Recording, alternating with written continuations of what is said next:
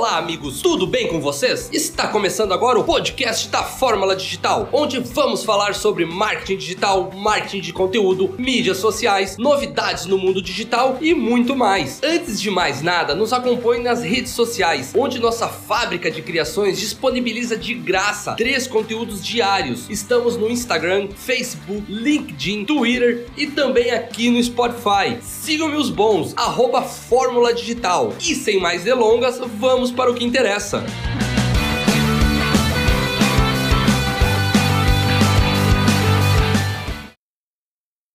Coca, Coca-Cola, Oi, me faz um bem, Coca-Cola, Coca-Cola, oh, pra mim também. que pureza, que sabor, Coca-Cola tem. Nós queremos Coca-Cola, Coca-Cola faz um bem.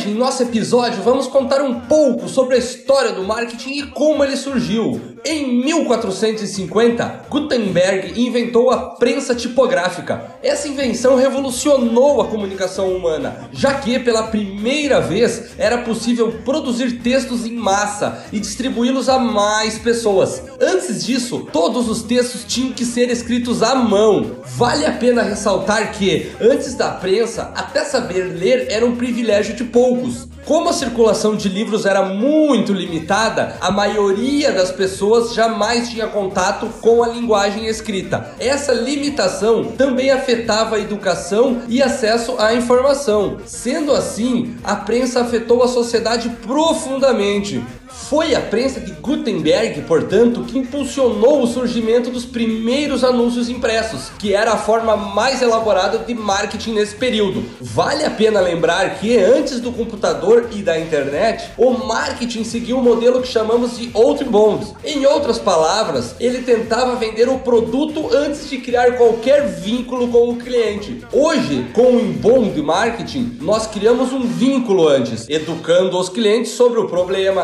apresentando soluções e gerando valor por meio da informação. Mas, voltando à prensa, vamos falar sobre o marketing e a evolução da imprensa, no caso, jornais e revistas. Apesar da invenção de Gutenberg, foi apenas no século 17 que jornais e revistas começaram a ser publicados em massa. Em 1605 foi quando surgiu o primeiro jornal e em 1741 a primeira revista. Jornais e revistas, então, tornaram-se um meio interessante para que as empresas e os marqueteiros como nós do período publicassem seus anúncios. Essa era uma relação vantajosa para os dois lados. Qualquer negócio podia divulgar seus produtos e serviço a mais pessoas. Enquanto isso, os editores podiam vender espaço e obter recursos para manter sua publicação rodando, e até hoje essa é uma forma de outbound marketing que ainda funciona. É verdade que, com a possibilidade de imprimir panfletos, a divulgação ficou mais fácil, mas ainda havia um problema: era preciso distribuir esses panfletos um por um às pessoas. Logo, alguém percebeu que seria muito mais fácil afixar esse único pôster em uma via pública. Assim, todas as pessoas que ali passassem veriam a mensagem e o esforço necessário era muito menor.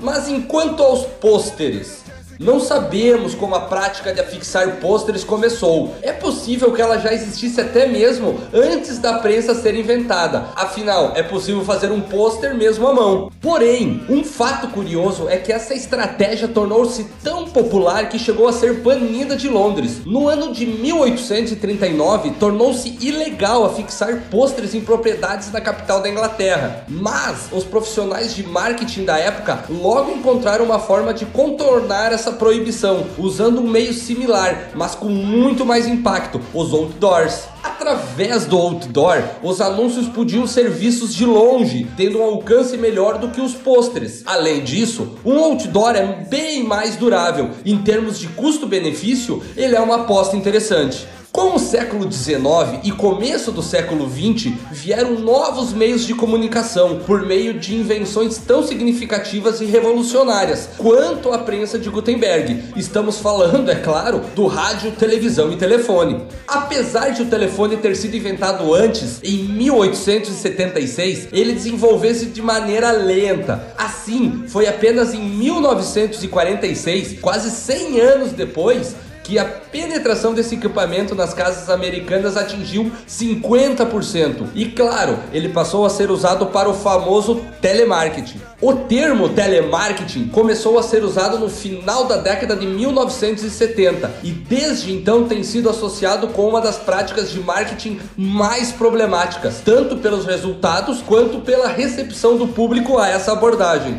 Uma das formas atuais de telemarketing usa ligações automáticas e mensagens gravadas para oferecer produtos e serviços. Depois do telefone, foi a vez do rádio ocupar a posição de novidade. O desenvolvimento dessa tecnologia foi acelerado pela Primeira Guerra Mundial para finalidades militares. Porém, no começo da década de 1920, ele passou a ser usado para transmissões abertas de entretenimento e notícias. Em apenas 22 anos, o rádio entrou em mais de 55% dos lares americanos. Para patrocinar as transmissões, eram feitos anúncios verbais de produtos e serviços, mas se esses anúncios trouxeram um elemento extra ao marketing, isso não se comparou em nada à mágica da televisão. A primeira demonstração pública de silhuetas em movimento foi feita em 25 de março de 1925. Somente em 1941 foi feito o primeiro anúncio de TV do qual temos registro. Em 1954, menos de 15 anos depois, os anúncios da TV já tinham superado a receita obtida com o marketing via revistas e rádio.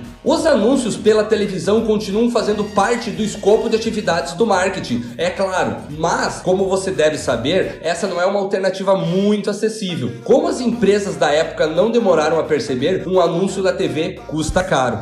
Por isso, o marketing continuou evoluindo para incorporar alternativas que pudessem ajudar qualquer negócio, mesmo aqueles que não têm um orçamento milionário. Outro ponto interessante é observar que, a cada invenção, o tempo necessário para que a tecnologia se espalhasse foi diminuindo. Isso demonstra que a própria sociedade tornou-se ávida por novos meios de comunicação e novas ferramentas para interagir com o mundo à sua volta. E o marketing buscou encontrar uma maneira de aproveitar o potencial de cada um deles. Depois da invenção da televisão, foi preciso esperar mais algumas décadas por uma nova revolução. Finalmente, em 3 de abril de 1973, foi feita a primeira chamada por celular. Então, em 1981, a IBM apresenta o computador pessoal e em 1984, a Apple lança seu icônico Macintosh. E na década de 1990 ocorreu o boom da internet, não apenas para fins militares e industriais, como era no começo, mas para as pessoas comuns também. Quatro grandes marcos em um período de 10 anos que mudariam completamente o futuro do marketing. Com o computador pessoal vieram as impressoras pessoais. Isso permitiu que a publicidade impressa fosse feita com muito mais facilidade e novamente elevou a importância dos anúncios em jornais. Os resultados foram visíveis. Em 1972, a revista Life tinha sido cancelada após 36 anos de publicação devido à competição da TV. Então, em 1985, essa mídia renasceu, atingindo receita de 25 bilhões de dólares. Outra consequência do computador pessoal foi tornar possível o acesso à internet e e-mail. Em 1994, foi enviada a primeira mensagem automatizada em larga escala, o primeiro spam, como é conhecido hoje, que atingiu milhares de usuários. Essa foi uma demonstração do poder de alcance do e-mail marketing, para o bem ou para o mal. Como resultado, hoje ele faz parte de qualquer estratégia de marketing bem sucedida. E dos anos 1990 para cá, as inovações não pararam de surgir e foram sempre incorporadas ao marketing. A partir dos mecanismos de busca, surgiu a preocupação com o SEO. A partir dos blogs, surgiu o marketing de conteúdo. A partir do fenômeno do Facebook, surgiu o marketing de redes sociais. A partir da popularização do YouTube, surgiu a incorporação do vídeo ao marketing. A partir das redes de comunicação móveis, a necessidade de buscar responsividade no web design. Hoje, a grande tendência do marketing digital é o inbound marketing, que responde ao perfil e às demandas do consumidor do século 21. O inbound marketing está alinhado com a realidade desse indivíduo que nasce e cresce mergulhando em informação, buscando aprender e entender antes de tomar qualquer decisão de compra. Mas isso é assunto para um outro episódio. Trumpet. Mambo number five. O repórter Edson, um serviço público da Edson Brasileira de Petróleo e dos revendedores Edson encerra aqui o seu período de apresentações através do rádio. Boa noite, ouvintes, e feliz ano novo são os votos da Edson.